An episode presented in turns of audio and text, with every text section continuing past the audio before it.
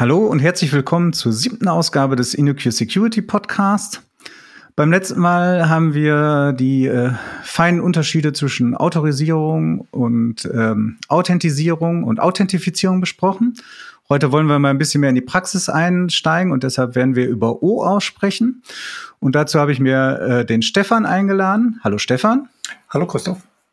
Und ich habe den Simon eingeladen. Hallo Simon. Hallo Christoph. Hallo Stefan. So, wir haben ja gesagt, äh, es gibt Unterschiede zwischen Autorisierung, äh, Authentifizierung und Authentisierung. Und OAuth äh, lässt das jetzt schön offen, weil es bei aus äh, einfach aufhört, worum es da geht. Äh, vielleicht könnt ihr beiden doch mal kurz sagen, äh, worum handelt es sich denn dabei? Also ich würde ja an der Stelle mal ganz massiv widersprechen. Ne? Die lassen das natürlich nicht offen. Also die verkürzte, der verkürzte Name von der Spec vielleicht. Aber das kann man nochmal ganz klar machen, steht auch im ersten Satz von der Spezifikation drin. OAuth ist zum Delegieren von Third-Party-Autorisierung. Ähm, das heißt, immer dann, wenn wir sowas wie ein Login haben, reden wir wahrscheinlich nicht von OAuth, sondern äh, immer dann, wenn wir eine dritte Partei haben, die Zugriff auf irgendwas Bestimmtes von einem Benutzer oder ähnliches haben möchte, dann würden wir OAuth benutzen, um äh, diesen Zugriff zu delegieren der Stelle. Genau, also insofern geht es um einen Spezialfall von Autorisierung eigentlich nur. Es ist kein generisches Autorisierungsprotokoll, Framework, was auch immer, sondern es geht tatsächlich im Kern um die Delegation von Berechtigungen. Ja, wenn es um Delegation von Berechtigungen geht, ähm, dann haben wir wahrscheinlich äh, dann ähm, mit einem verteilten System zu tun. Ne? Also es sind mehrere Parteien beteiligt und ähm, welches Problem soll denn damit gelöst werden, dann, dass man dafür ein spezielles Protokoll haben will? Das, das Standardbeispiel, das glaube ich auch in der Spec drin steht, äh, als das Beispiel ist die Vorstellung, es gibt Leute, die haben Bilder bei einem Fotoservice abgelegt äh, und sie möchten einem anderen Dienstleister, der Fotos drucken kann, Zugriff auf ihre Fotos geben, ohne dass sie die Fotos zu ihm rüberschicken müssen und ohne dass sie ihr Passwort für den Fotoservice dem Druckerdienstleister, dem Druckdienstleister mitteilen müssen. Also da ist das dann ein, ein Rahmenwerk, um zu sagen, da gibt es diesen Druckdienstleister und dem möchte ich erlauben, meine Fotos zu sehen. Meine Fotos, auch nicht alle vielleicht, sondern ganz bestimmte Fotos und die soll er für mich drucken dürfen, ohne dass der Druckdienstleister erfährt, mit welchen Credentials ich mich bei dem äh, Fotodienstleister angemeldet habe. Ein anderes also Beispiel was man da vielleicht ergänzen könnte, ist sowas wie eine App, die lustige Statistiken über mein Twitter-Verhalten irgendwie erstellt und am Ende so eine Zusammenfassung auch noch in meiner Timeline posten möchte. Die braucht ja irgendwie Zugriff auf meine Daten, wenn die nicht öffentlich verfügbar sind. Und äh, dann mö möchte ich so einer App natürlich nicht meine äh, Account-Zugangsdaten irgendwie mitteilen, sondern möchte die halt berechtigen, für einen bestimmten Zeitraum ähm, auf bestimmte Daten meines Profils oder ähnliches zugreifen zu können oder vielleicht bestimmte Rechte zu geben, nämlich genau einmal oder mehrmals auch wieder für einen bestimmten Zeitraum in meiner Timeline zu posten. Und da möchte ich eben nicht mein Passwort hinterlegen, äh, sondern möchte es irgendwie deutlich machen, dass es halt eben nochmal spezielle Berechtigungen sind, die ich hier erlaube, äh, diesem, dieser Third Party und äh, sowas könnte man dann eben mit OAuth äh, realisieren. Also der wichtigste äh, Teil scheint mir dann zu sein, dass ich sozusagen einer dritten Partei Zugriff gewähren kann, ohne dass ich der dritten Partei meine Credentials mitteilen muss. Kann man das so zusammenfassen, dass das das ist, was O auslösen will, dieses Problem? Ja, würde ich schon sagen. Zumindest auch historisch aus der Ecke kommt das ja. Ja. Du erwähnst gerade historisch, ähm, was wir jetzt so ein bisschen unterschlagen haben, dass es äh, O-Aus ja sozusagen in zwei äh, Varianten gibt, O-Aus 1 und 2. Wahrscheinlich werden wir heute mehr über zwei sprechen, aber vielleicht können wir noch mal äh, kurz darauf eingehen, äh, wie es denn, äh, wo denn die Unterschiede dazu sind oder wie es dazu gekommen ist, dass wir das jetzt haben. und ist, ob das vielleicht auch kompatibel ist oder nicht. Ja, OAuth 1 äh, kann man sagen, ähm, hat genau diesen Lösungsansatz nämlich gehabt. Äh, die Idee, dass man sein Passwort für, für Accounts oder sowas woanders hinterlegen muss, ist ja eigentlich aus einer Security-Perspektive eine super schlechte. Ne, es wird gar nicht transparent, dass da gar nicht ein anderer User gerade auf den Account zugreift, sondern ähm, dass das halt eben ein Stück Software ist oder ein Dienstleister oder wer auch immer. Und das möchten wir natürlich anders behandeln als einen normalen Benutzer, der auf ein System zugreift. Ähm, einfaches Beispiel dazu, wir wollen die Rechte irgendwie einschränken. Ne? So eine, so eine Third Party sollte zum Beispiel nicht mein Passwort ändern können. Wenn ich das irgendwie technisch nicht vorsehe, dann kann ich ja nicht verhindern, dass so eine Third-Party-App sich bei mir einloggt und plötzlich mein Passwort ändert. Und da so ein bisschen aus der Historie herausgetrieben hat sich äh, wurde quasi OAuth 1 äh, entwickelt. Ich kenne das genaue Umfeld da gar nicht, wo das entstanden ist, aber der Spec-Autor ist der Aaron Hammer ähm, Lahav oder Lahav. Ich muss zugeben, ich weiß gar nicht genau, wie man den Doppelnamen am Ende ausspricht. Ähm, das war der, der Haupt-Spec-Autor von OAuth 1. Und was OAuth 1 letztendlich war, war ein Verfahren, um genau diesen Zugriff zu delegieren, mit einem Scope nur für klassische Webanwendung. Ähm, das heißt, wir haben da eine Art Backend, also einen, einen Service dahinter, der sich im Vorfeld auch schon mal bei dem Dienst registrieren kann, äh, der dann auch äh, ein Secret und Credentials halten kann. Und äh, dann konnte der, wenn der Benutzer dem Zugriff auf, auf diese Daten zugestimmt hat, ähm, bei einem Resource-Server dann auf diese Daten zugreifen und ähm, hat dafür dann einen Token bekommen, was er selbst nochmal signiert hat und äh, konnte dann diese API-Funktionalitäten an der Stelle nutzen. Das war verkürzt quasi OAuth 1. Und ähm, jetzt ist natürlich die Frage, wieso sind wir heute bei OAuth 2? Ähm, also OAuth 1 ist inzwischen ein Stück weit als obsolet äh, markiert, zumindest von den OAuth 2 Spec-Autoren auch. Ähm, da hat man einfach gesagt, wir möchten den Scope größer machen, wir möchten äh, da mehr Use Cases irgendwie mit abdecken können. Was ist denn eigentlich mit so einer Native-Applikation? Was ist mit einer irgendwie Desktop-Applikation? Alles so Fälle, wo ich vielleicht gar kein Backend irgendwie im Hintergrund habe, sondern, äh, sondern mein, mein, Pub, äh, mein, mein Client für sich alleine irgendwie auf diese APIs zugreift.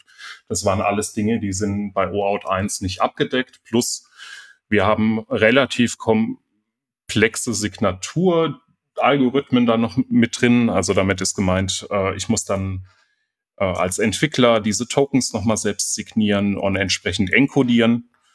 Ähm, das macht das ein bisschen komplizierter.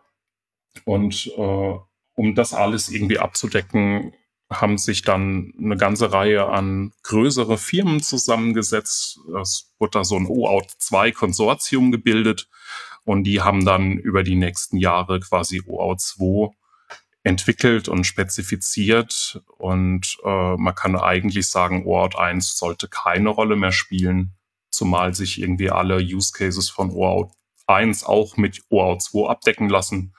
Äh, von daher ist OAuth 1 tatsächlich obsolet. Also das heißt im Weiteren, auch wenn wir dann nur O aus sagen, werden wir immer von O aus 2 sprechen, es sei denn, wir werden es explizit erwähnen, dass es O aus 1 betrifft. Ähm, jetzt war dieser Übergang nicht ganz ohne Konflikte, äh, wie ich gehört habe. Könnt ihr dazu noch mal kurz was sagen? Ja gut, der von Simon schon erwähnte Aaron hat irgendwann zwischendrin gemeint, dass äh, er, während er eigentlich immer noch derjenige war, der die Spezifikation für OOS 2 federführend als Editor vorangetrieben hat, ähm, dass die Spezifikation in Richtungen getrieben wurde, mit denen er nicht einverstanden war. Aus seiner Sicht sei OOS 2 inhärent unsicherer als OOS 1. In OOS 1, wenn ich es richtig verstanden habe, signiere ich jeden Request einzeln und in OOS 2 sind die einzelnen Requests überhaupt nicht mehr signiert und ich verlasse mich vollständig darauf, dass ich eine Transportverschlüsselung habe und alle anderen Sicherheitsfeature, die in OAuth 1 drin waren, sind den zwei erst einmal ein Stück weit entschärft worden, will ich sagen. Und er hatte so den Eindruck, das Ganze wird komplizierter eigentlich als das, was wir vorher hatten und gleichzeitig unsicherer, so dass er sich dann zurückgezogen hat und das auch mit lautem ähm, mit lauten Fanfaren getan hat und nicht einfach sich still und heimlich davon gestohlen hat, sondern eben auch sehr, seine Kritik sehr öffentlich gemacht hat. Und das hat dann eben ein paar Wellen geschlagen. Genau, es gab da von ihm so einen Blogpost, äh, Oh Out, The Road to Hell, or The Long Road to Hell. Ähm, und er hat dann auch nachträglich seinen Namen aus der Spec als Autor entfernen lassen. Ähm, das kann man durchaus mal lesen, ähm, hat, finde ich, auch zum großen Teil berechtigte Kritikpunkte drin. Ähm, muss allerdings da ein bisschen im Hinterkopf behalten, das ist jetzt auch irgendwie neun Jahre her. Seitdem hat sich auch mal ein bisschen was geändert. Ähm, aber es ist sicherlich kein schlechter Einstieg in das Thema, vielleicht mal mit der Kritik anzufangen. Ja, äh, darüber können wir vielleicht äh, später noch auch mal diskutieren, wie äh, eure Meinung äh, dazu aussieht. Ähm, ob er da vielleicht an Stellen recht hatte oder nicht oder was sich da getan hat, alles inzwischen. Simon, du das ja, das ist jetzt schon neun Jahre her. Seitdem ist ja bestimmt auch viel passiert. Aber als erstes sollten wir vielleicht mal noch die äh, Grundlagen klären. Wir haben jetzt festgestellt, es halt, handelt sich um ein verteiltes System, wo das eingesetzt wird. Ähm, und in so einem verteilten System gibt es ja wahrscheinlich ganz verschiedene Akteure oder Beteiligte, in, die da eine Rolle spielen. Äh, Simon, du erwähntest gerade schon einen, so beiläufig, äh, den Resource-Server. Mhm. Ähm, vielleicht könnt ihr mal erklären, wer denn alles beteiligt ist. Äh, also welche Rollen gibt es denn in so einem OAuth2-System und was haben diese Rollen zu bedeuten? Genau, vielleicht generell nochmal einfach zum Einstieg. Wir haben also den Benutzer, der irgendwo bei einem Service Daten liegen hat. Und dieser Benutzer ist, dem gehört ja eine Ressource und ist damit der Resource Owner. Und ähm, diese Daten liegen irgendwo in einem System, ne? zum Beispiel die hochgeladenen Bilder oder was auch immer wir hier als Beispiel benutzen wollen, die liegen auf einem Resource-Server. Und bei OAuth 1 war das so, es wurde nicht unterschieden zwischen ähm, der Rolle, nur eine Ressource zur Verfügung zu stellen und der Rolle, die Autorisierung zu überprüfen. Das hat man, diese, das war vorher bei OAuth 1 eine Rolle, das hat man bei OAuth 2 auseinandergezogen. Das heißt, ich habe jetzt neben dem Resource Server noch einen Authorization Server, der, der diese Autorisierung von der dritten Partei, die darauf zugreifen will, irgendwie überprüfen kann. Und das ist wahrscheinlich der am meisten verwirrendste Teil am Anfang. Diese dritte Partei, diese Third Party, die da auf Daten zugreifen möchte, ähm, die heißt Client. Und mit Client verbinden wir ja häufig sowas wie ein Webbrowser oder ein User-Client oder sowas in der Richtung. Ne? Im OAuth2-Kontext ist der Client immer die dritte Partei, die gerne Zugriff auf eine Ressource haben möchte, die beim Resource-Server liegt. Der Resource-Server kann das Ganze mit dem Authorization-Server überprüfen und der Resource-Owner hat im Vorfeld normalerweise dann Consent gegeben, dass der Zugriff soweit in Ordnung ist. Also um auf das Beispiel, was am Anfang gebracht wurde, nochmal zurückzugreifen, dem Print-Service, der auf die Bilder zugreifen muss, wäre dann in dem Fall, ähm, wenn wir das mal zuordnen wollen, also der Resource-Owner wäre der Nutzer dieser beiden Services und seine, der Resource-Server wäre der Bilder-Server, auf dem erstmal die Bilder liegen und die Ressourcen wären die Bilder selbst. Und der Client wäre aber äh, nicht äh, der, der, beim User angesiedelt, also nicht sein Browser oder ähnliches, sondern der Client wäre dann der Print-Service, der darauf zugreifen will, um daraus vielleicht ein Fotoalbum oder ähnliches zu machen. Genau. Habe ich das so richtig verstanden? Genau. Gut. Ähm, was ich dann so beim Überfliegen der Spec auch noch mal gesehen habe, äh, was oft äh, verwendet wird und ähm, nicht nur bei der Spec, auch äh, wenn ich ein paar Blogposts äh, darüber gelesen habe, kommen immer wieder auch noch die Worte User Agent und Identity Provider davor. Äh, könnt ihr da noch mal versuchen, die zu erklären und abzugrenzen äh, und welche Rolle die dabei spielen? User Agent kennen wir ja auch in anderem Kontext durchaus als Synonym für den Webbrowser. Also das Ding, das ich benutze, um HTTP-Requests auszuführen. Also das ist das, was der Resource Owner verwendet, um mit dem Client zu kommunizieren, um mit dem Resource Server oder dem Authorization Server zu kommunizieren. Konkret in den meisten Fällen, wenn wir über Web-Applikationen reden, ist es der Browser des Benutzers. Identity Provider war das andere.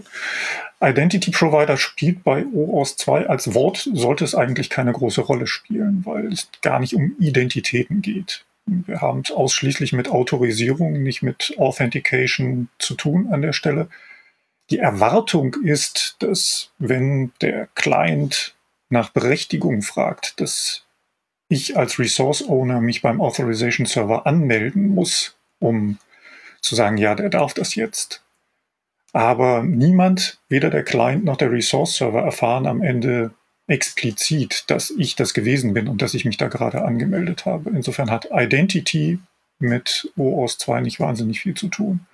Identity Provider ist somit eigentlich ein Konzept, das nicht wirklich aus meiner Sicht zu OAuth 2 dazugehört. Genau, man muss da vielleicht ein bisschen einen Ausblick in die, die nächsten Folgen geben, nämlich äh, irgendwann werden wir auch mal über sowas wie Single Sign-On und OpenID Connect sprechen.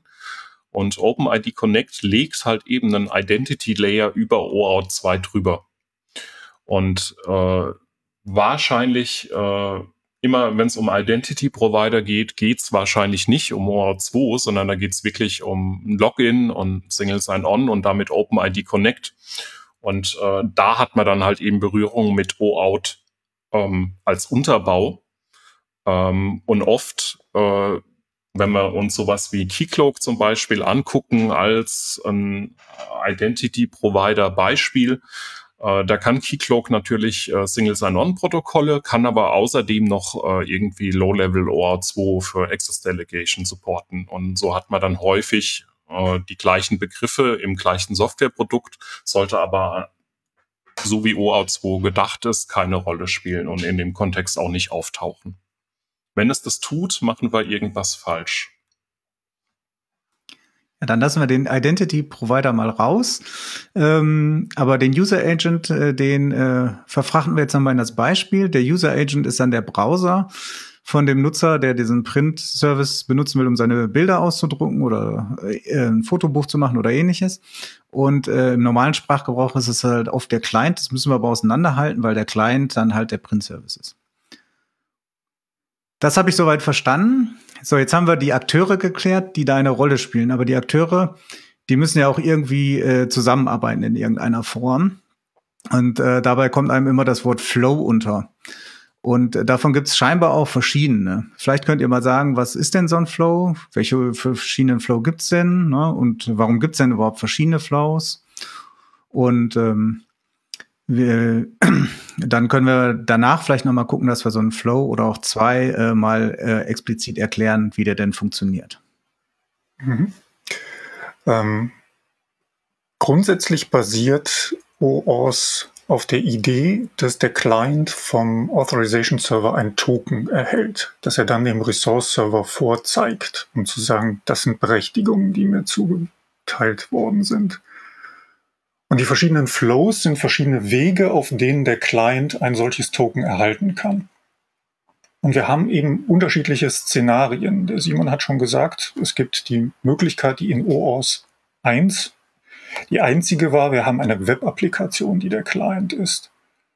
Ähm, aber es sollten eben auch andere Szenarien abgebildet werden, wie zum Beispiel die native Applikation oder 2012, als die Spec finalisiert worden ist, noch sehr, sehr neue Dinge, äh, Applikationen, die komplett im Browser aus, ablaufen. Also ein Client, der nur aus JavaScript, das im Browser läuft, ähm, da ist. Also die, die Single-Page-Application würden wir heute sagen.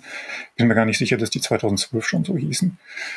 Ähm, und die haben eben verschiedene Möglichkeiten, da heranzugehen. Und ähm, deshalb gibt es eben unterschiedliche Flows für unterschiedliche Szenarien. Darüber hinaus gibt es dann eben noch spezielle Rand-Use-Cases, Dinge, wo ich gar nicht den Endbenutzer als solchen anmelden möchte oder Berechtigung von dem hole, sondern mehr so einen technischen User anmelde, dass der Client für sich selber ein Token beschafft, nicht im Namen eines anderen ein Token erhält. Ein Beispiel dafür wäre wär zum Beispiel ähm, auch sowas wie äh, Living Room Devices hatte das die Spec damals schon genannt. Ne?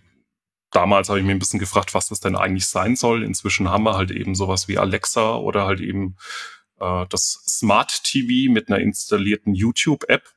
Und bei so einem Fernseher habe ich üblicherweise halt eben nicht eine Tastatur und so einen Browser, die ich so direkt benutzen kann, ähm, sondern muss vielleicht nochmal andere Wege finden, irgendwelche Bestätigungen von einem User einzuholen. Ähm, zum Beispiel, indem ich in einer YouTube-App einen QR-Code scanne.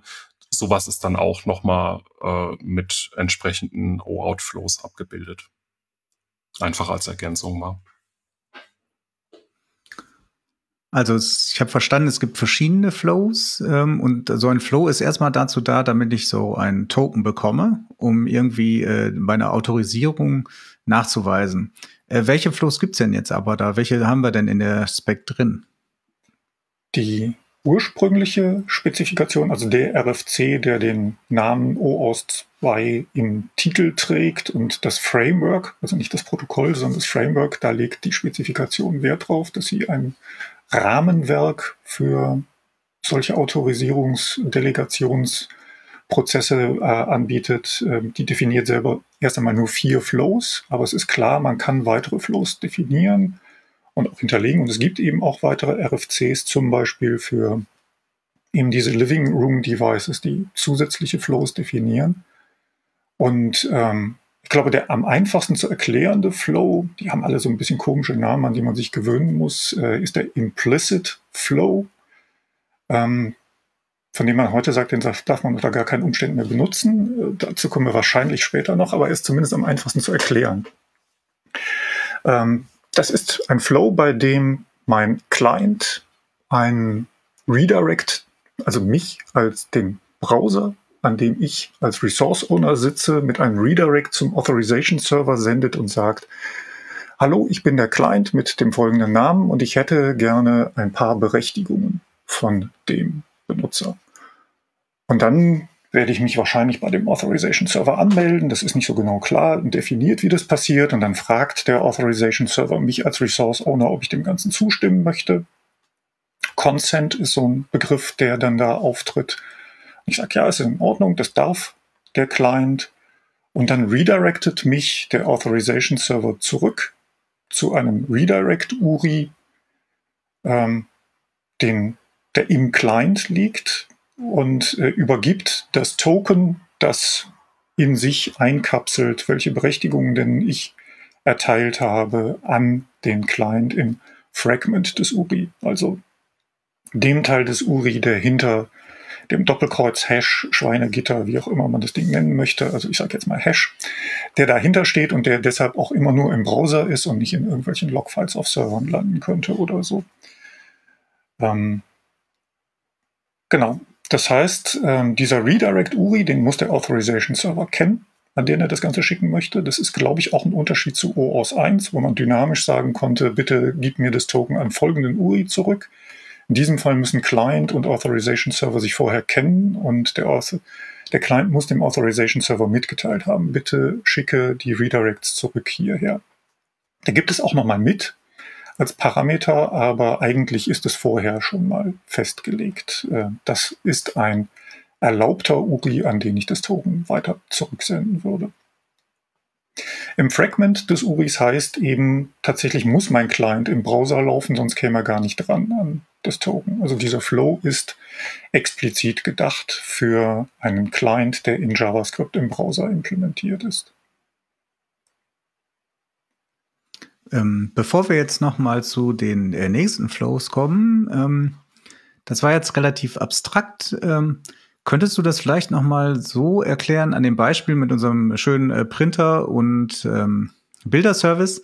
Ähm, wo kommt denn der User da an? Also fängt er an im Bilderservice, fängt er an im Printerservice? Äh, wo kommt die Redirect-URI her? Ähm, wer macht da was? Und damit man das ein bisschen greifbarer hat. Gut, da müssen wir wahrscheinlich noch, bevor ich überhaupt irgendwas tue, als Resource Owner anfangen. Der Printer-Service muss wissen, dass irgendwann mal Benutzer kommen werden, die was von einem anderen Service haben wollen, für den ein bestimmter Authorization-Server zuständig ist.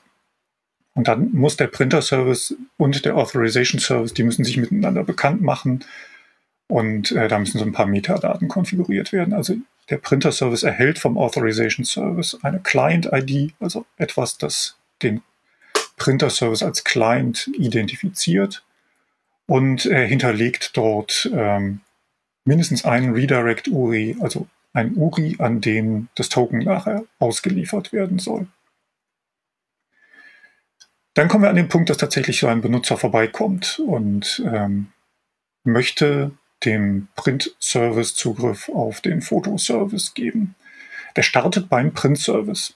Er startet nicht beim Fotoservice und sagt dem Fotoservice übrigens später möchte ich mal diesen Drucker irgendwas erlauben, sondern ich starte beim Print-Service, ich starte beim Client in der abstrakteren Variante und äh, sage bitte drucke diese Bilder, die da hinten auf dem Fotoservice liegen. Und dann weiß der Print-Service, dass der Fotoservice diesen Authorization-Server benutzt. Das heißt, auch Print-Service und Fotoservice müssen, zumindest muss der Print-Service den Fotoservice kennen. Ähm, und schickt mich mit einem Redirect zum Authorization-Server, dem Authorization-Server, von dem er weiß, dass der mit dem Fotoservice zusammenarbeitet. Und dort melde ich mich dann also an als Resource Owner. Vielleicht bin ich auch schon angemeldet. Ich erteile dann halt die Berechtigung und der Redirect geht zurück zum Authorization, vom Authorization Server zum Print Service mit dem Token. Hier haben wir so ein bisschen das Problem mit dem Beispiel, dass der, also was wir besprochen haben, ist dieser Implicit äh, Grant und äh, das Beispiel mit dem Print-Service und vielleicht ähm, irgendwie eine Applikation, die dann auf dem Gerät läuft, wo ich auswählen kann, was ich denn gedruckt haben möchte oder ähnliches, ähm, ist eigentlich der, wo ich, wo ich so ein Backend im Hintergrund habe. Ne? Es ist nicht eine Applikation, die die Bilder für mich irgendwie bearbeitet und bei mir lokal auf dem Gerät speichert, sondern es gibt irgendwo diesen Service im Hintergrund, der dann diese Bilder bekommen soll.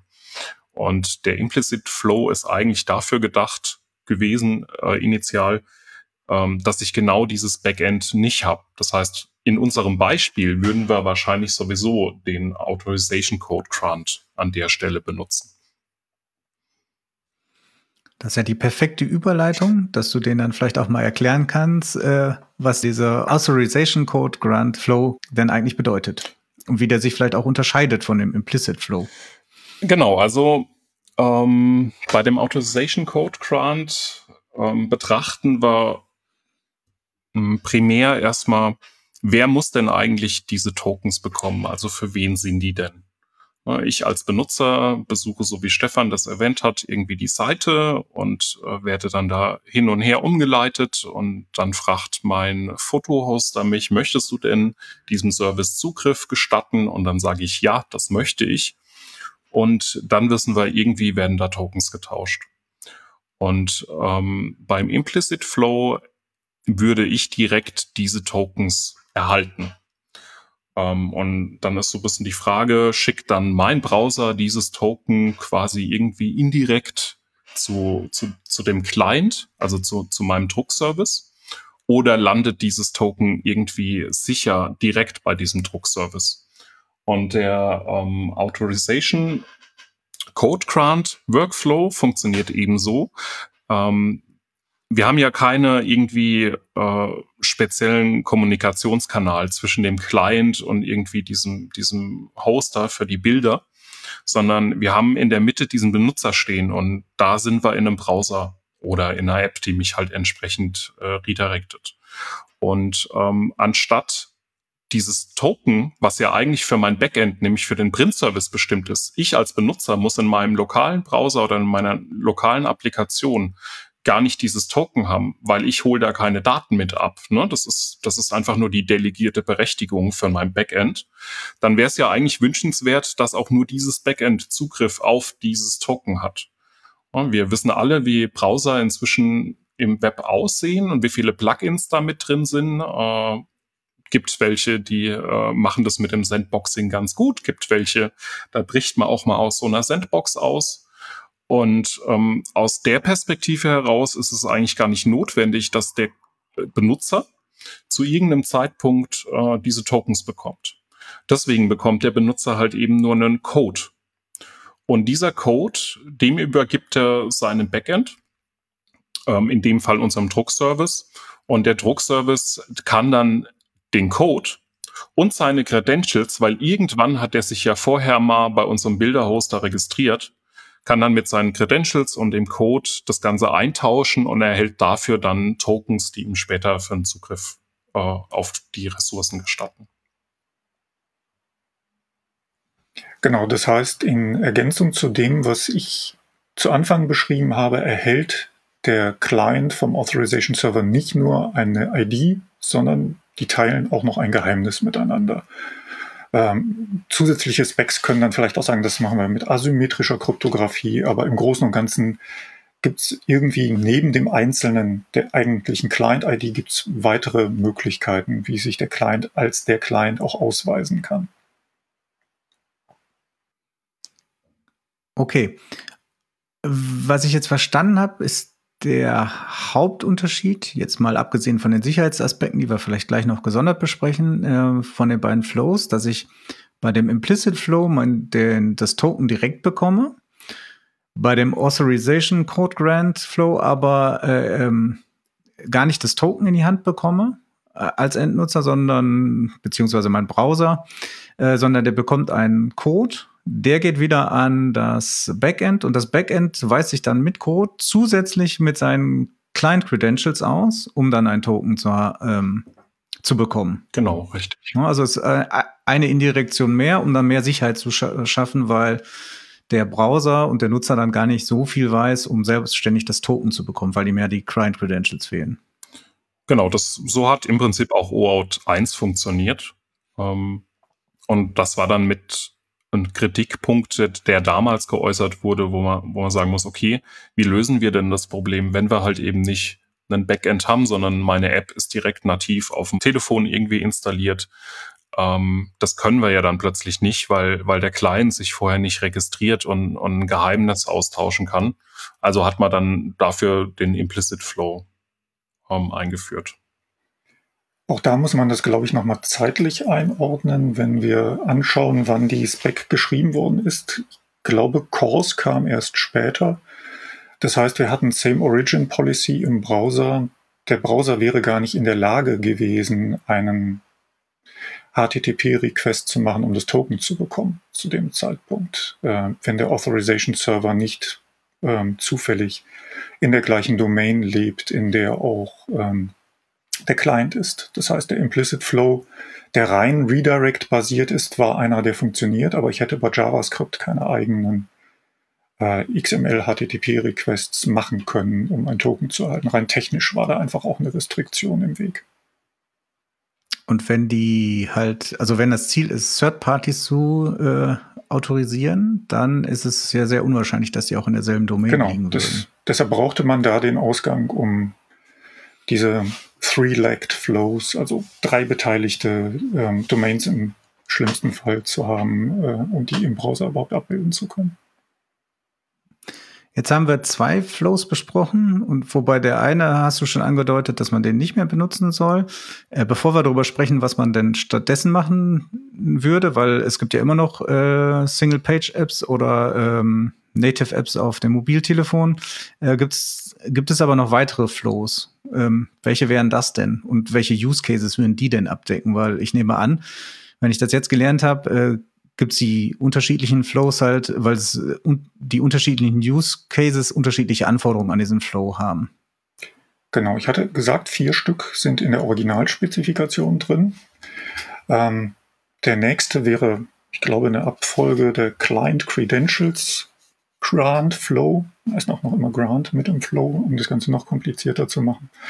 Bei dem beschafft sich der Client nicht einen Token für einen, äh, in dem ein Resource Owner Berechtigungen einreicht, einräumt, sondern äh, der Client beschafft sich ein Token für sich selber.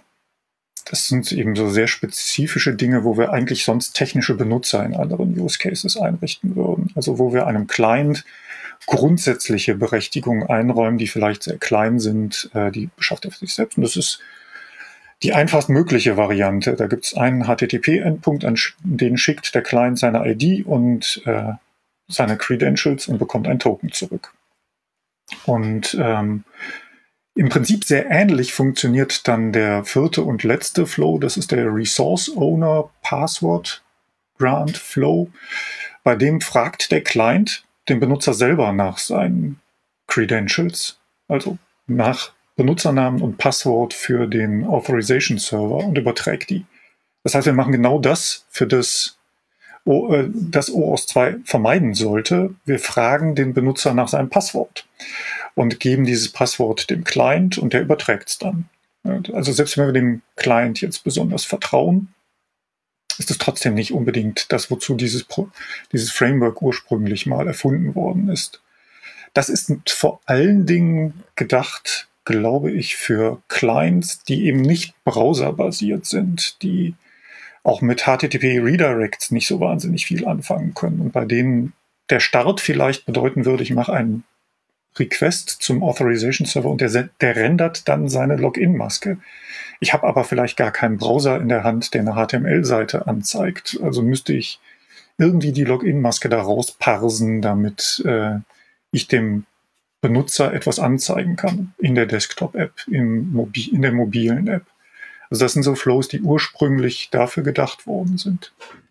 Ähm, genau, hier an der Stelle lohnt sich dann wahrscheinlich nochmal hinzugucken. Ne? OAuth 1 ist ein Protokoll, OAuth 2 ist ein Framework.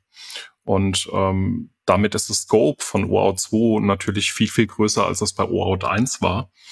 Und ich meine mich zu erinnern, dass ähm, diese Sache reingekommen ist, äh, nachdem Twitter da mit äh, an der Spec saß und Twitter halt eben gesagt hat, naja, wir haben halt folgenden Use Case. Wir haben hier einen Client, und diesen Client, äh, sorry, jetzt habe ich Client falsch benutzt, sondern ich meine natürlich, äh, wir haben eine eigene Applikation, wo der Benutzer sich halt eben anmeldet. Wir möchten damit OAuth 2 machen und ähm, wir vertrauen aber dieser Applikation. Weil ne, wir selbst haben halt eben diese Twitter-App, die wir über die App Stores von den beiden großen Plattformen irgendwie verteilen. Und dann ist es absolut okay, wenn der Benutzer da sein Passwort und, und seinen Benutzernamen eingibt. Und sowas lässt sich dann halt eben mit diesem Flow abbilden, wo man halt eben sagt, okay, die Plattform, auf der der Benutzer das Ganze eingibt, der vertrauen wir, wir möchten aber eben trotzdem das Ganze über OAuth 2 irgendwie lösen. Also was du sagst, heißt dann, es gibt eigentlich gar keine Third Party im echten Sinne, sondern das ist die eigentliche First Party, die ihren eigenen Client ausliefert, aber jetzt nicht dafür eine andere Autorisierungsmechanismus benutzen muss, sondern auch OAuth benutzen kann. Aber da sie selbst rausgibt, ähm, ähm, ist es auch egal, ob die Passwörter jetzt da eingegeben werden oder in deren eigenen Maske. Es ist beides mal bei derselben Party. Ja, es kommt so, so richtig ein bisschen darauf an, wie, wie eng man diesen Begriff von ziehen möchte, beziehungsweise aus welcher Perspektive man sich das äh, anguckt. Ne? Für Twitter selbst ist natürlich alles Third Party, was irgendwie über eine API-Schnittstelle drauf zugreift. Schon allein dadurch, dass der mhm. Client auf dem Mobilgerät irgendwo installiert ist. Ähm, und dann kann man das unter der Perspektive quasi so betrachten.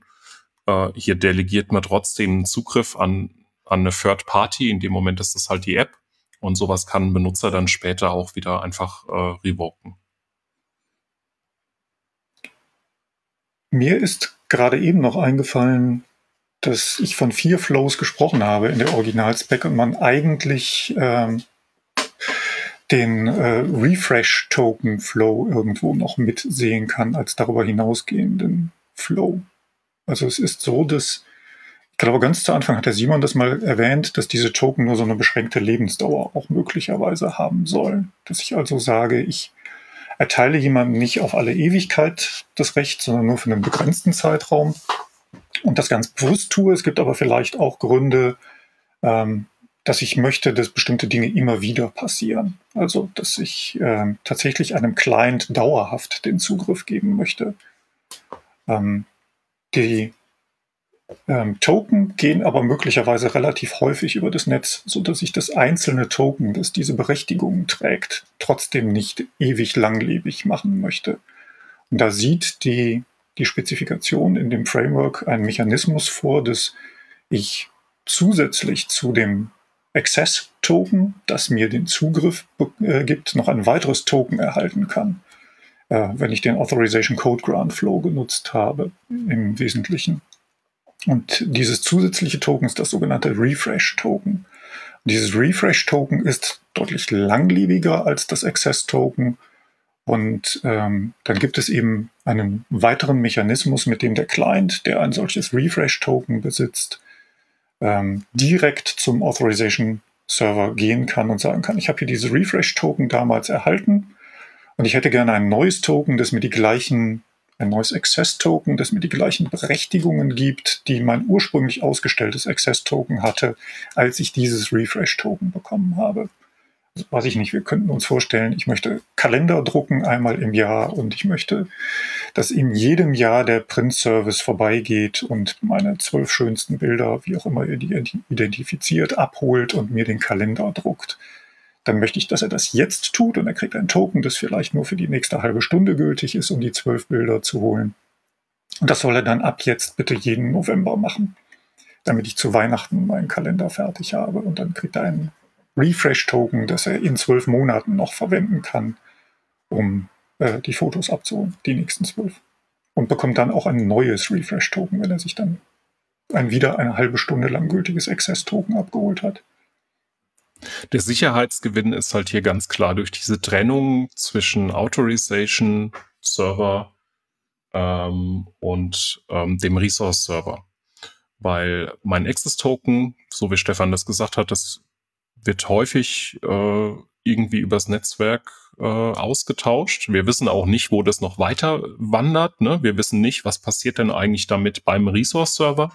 Ne? Wird das irgendwie im Backend nochmal weiter benutzt an irgendwelchen anderen Stellen, um nachzuweisen, für wen war denn jetzt eigentlich dieser Request?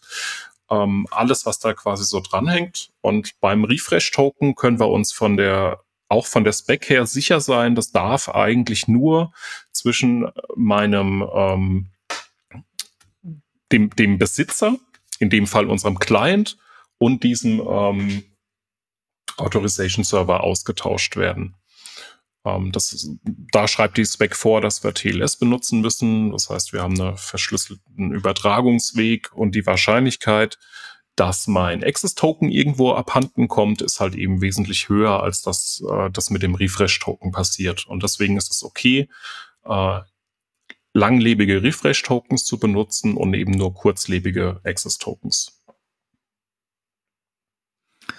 Das verstehe ich. Ähm, wenn wir jetzt mal ein bisschen noch ein bisschen konkreter wären, ähm, ich habe jetzt so einen Token in der Hand und ähm, wie sieht das denn jetzt überhaupt aus? Also steht da dann eine Lebenszeit drin? Äh, Gibt es da ein festes Format? Und wie kriegt die überhaupt zu dem anderen Server? Also der müsste ja wissen, wenn er so OAuth benutzt, äh, das bekomme ich jetzt über Weg XY.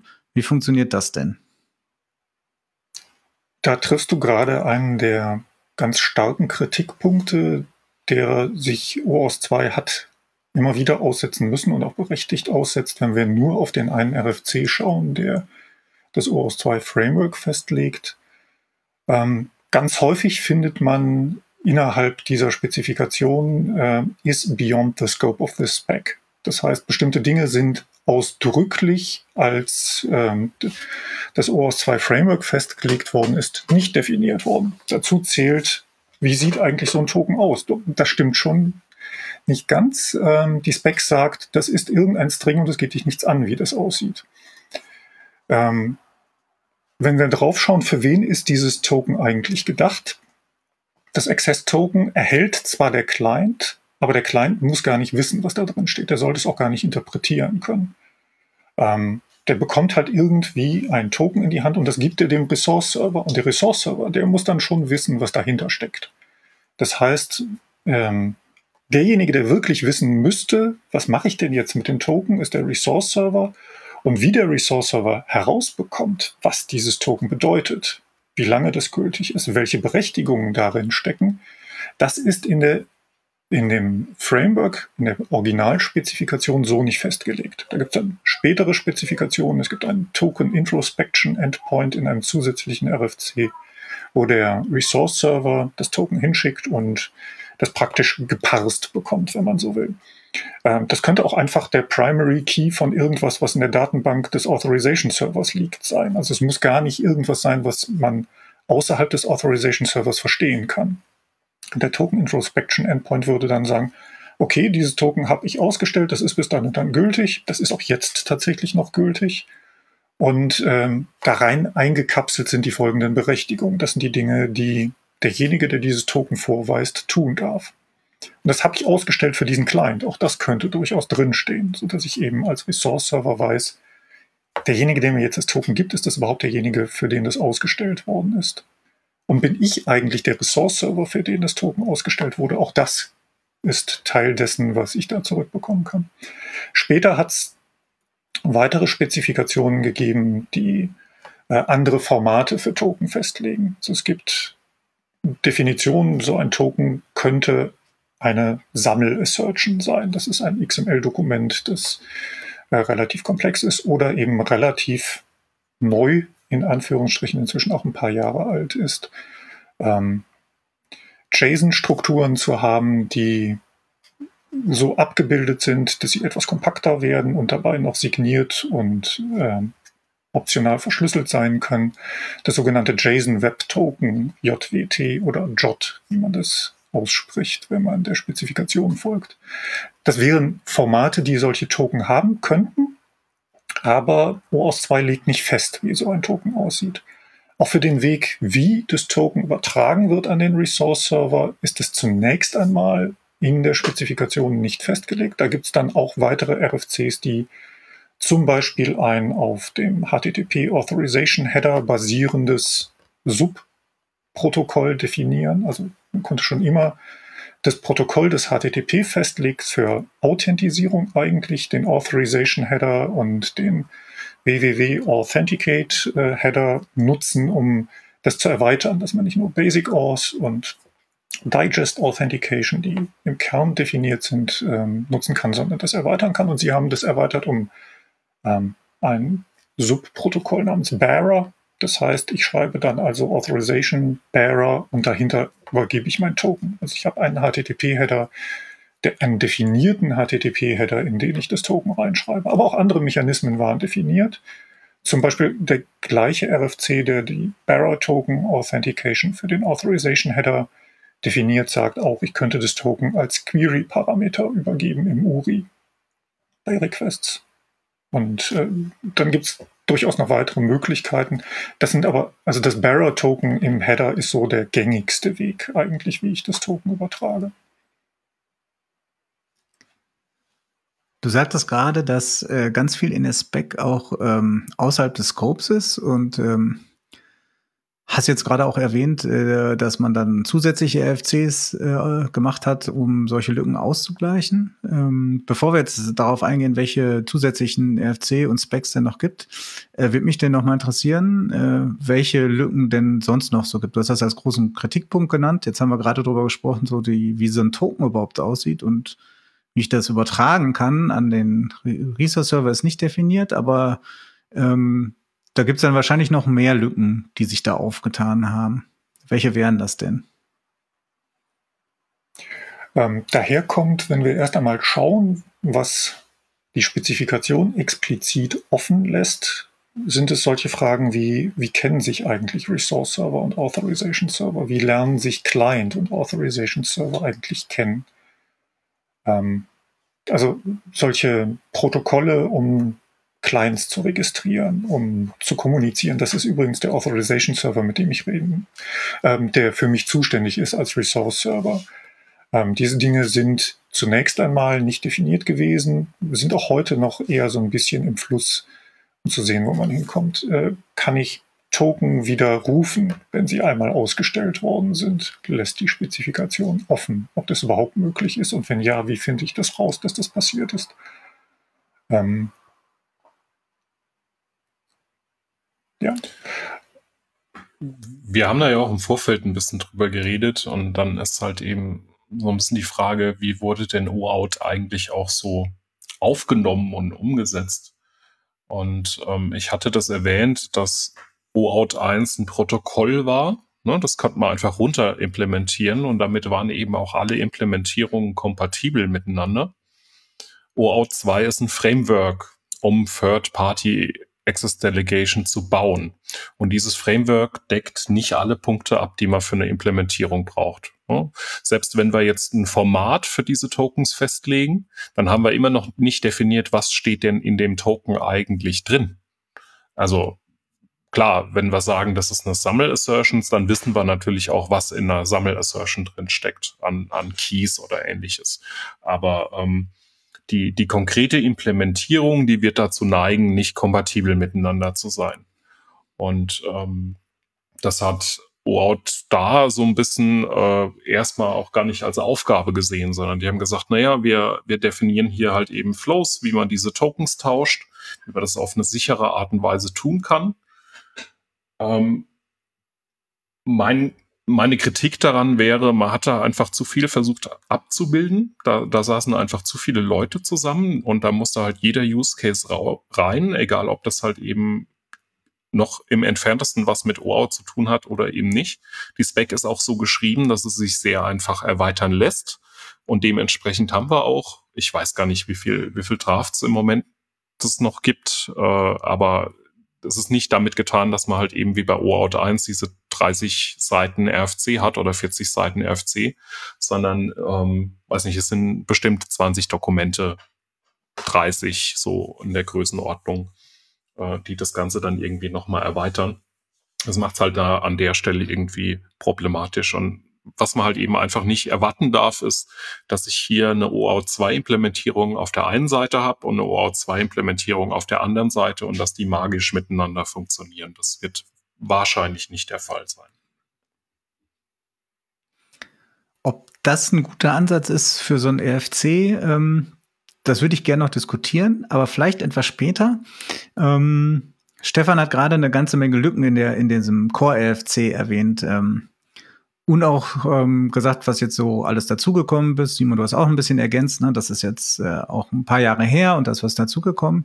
Ja, vielleicht könnten wir noch mal kurz listen, äh, welche Specs denn wirklich relevant sind, äh, also die neu dazugekommen sind, um so ein bisschen inter Operabilität äh, der Implementierung dann herzustellen. Ähm, wir verlinken die dann vielleicht auch nochmal in den Show Notes, aber damit man weiß, äh, welche gibt's und äh, welchen Zweck erfüllen die.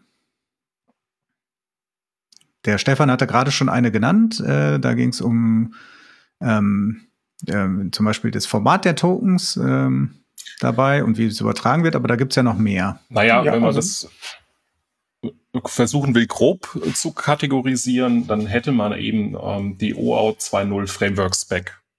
So, ne? die, die beschreibt so ganz grundlegend, was es denn da so gibt. Und ähm, zu diesem Core-Teil dazu gehören dann eigentlich äh, nochmal diese Barra-Token-Geschichte und halt eben Threat Model and Security Considerations. Das würde ich behaupten, sind die drei Core-OAuth-Specs an der Stelle eigentlich.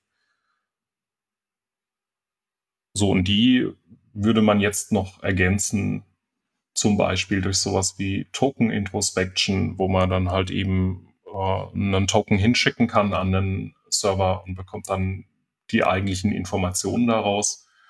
Ähm, oder sowas wie äh, Token Revocation und generell sowas wie, wie Jot, was man dann noch mit reingenommen hat. Aber das kann Stefan wahrscheinlich jetzt ergänzen auch. Ähm, ich würde dann von den Token-Teil vielleicht sogar ein Stück weggehen und ähm, sagen, wir haben darüber hinaus ähm, durchaus interessanten Teil, der eigentlich aus OpenID Connect gekommen ist, den Discovery-Teil. Wir haben halt so eine ganze Menge von URIs, die man kennen muss. Also es gibt den URI, zu dem ich als Client ein Redirect mache, damit der Benutzer ähm, mir die Berechtigung erteilen kann. Ich muss einen URI haben, bei dem ich das Token bekomme, wenn ich den Authorization Code Grant Flow mache. Ähm, an diversen Stellen sind ähm, verschiedenste Algorithmen erlaubt, um Dinge zu tun. Ich muss vielleicht wissen, welchen Algorithmus unterstützt denn der konkrete Authorization Server jetzt, mit dem ich rede. Also gerade um doch etwas mehr Interoperabilität in diesem sehr losen Framework-Gedanken hinzubekommen, hat man äh, im Umfeld der OpenID Connect-Spezifikation eine Spezifikation zur Discovery entworfen. Da gibt es dann einfach einen wohldefinierten URI, unter dem ein JSON-Dokument steckt, das wohldefinierte Schlüssel hat. Da steht dann also drin, hier ist der URI für den Authorization Endpoint. Und dann rufe ich nur dieses eine JSON-Dokument ab und dann kann ich mich selber konfigurieren als Client, der ähm, das Ganze benutzen möchte. davon gibt es jetzt auch eine Variante, die nicht mehr OpenID Connect spezifisch ist. OpenID Connect hat halt so ein paar Dinge da drin, die für OAuth 2 alleine keinen Sinn ergeben. Ähm, so dass sich da einerseits das Ganze ein wenig eingeschränkt hat auf das, was wirklich OAuth 2 braucht und auf der anderen Seite ein paar Dinge hinzugekommen sind. Zum Beispiel hat man um äh, den Authorization Code Grant Flow und auch den Implicit Flow ein Stück weit besser absichern zu können, ein paar zusätzliche Parameter definiert. Ähm, das ist ähm, Pixie spricht sich diese Spezifikation aus, PKCE, Proof Key, äh, mir fällt gerade nicht ein, wofür das C steht, also Challenge, Challenge. Exchange, okay. Wo also ähm, wir zusätzlich zu den Credentials, die der Client hat, in den eigentlichen Austausch noch etwas hinzufügen, bei dem nachher der Authorization Server sicherer sein kann, dass derjenige, der das Token abholt, auch derjenige ist, der ursprünglich den Flow gestartet hat. Also um so ein Stück weit zusätzlich zu dem eigentlichen Passwort äh, noch etwas an extra Sicherheit hinzuzufügen. Das ist würde ich definitiv noch mit hinzunehmen als ähm, Spezifikation. Im Kontext von Token gibt es häufiger auch noch den Anwendungsfall, dass ich einen Token habe und das möchte ich so, wie es ist, aber eigentlich gar nicht versenden. Ich brauche vielleicht ein anderes Token, das weniger Berechtigung hat als das, was ich da jetzt habe. Oder ich habe einen Token von einem Authorization Server bekommen, brauche aber einen Token von einem anderen Authorization Server. Da gibt es so Federation-Protokolle, bei denen man verschiedene Server miteinander sprechen lassen kann und in deren Kern steckt eine Spezifikation für den Austausch von Token. Also ich habe einen Token und ich möchte gerne ein anderes haben. Da gibt es den Token Exchange Endpunkt. Da muss man allerdings sagen, dass während Token Introspection, Revocation und auch Pixie von sehr vielen Implementierungen von Authorization Servern angeboten werden, auch Discovery eigentlich inzwischen weitgehend vorgefunden wird, zumindest in der OpenID Connect Geschmacksrichtung.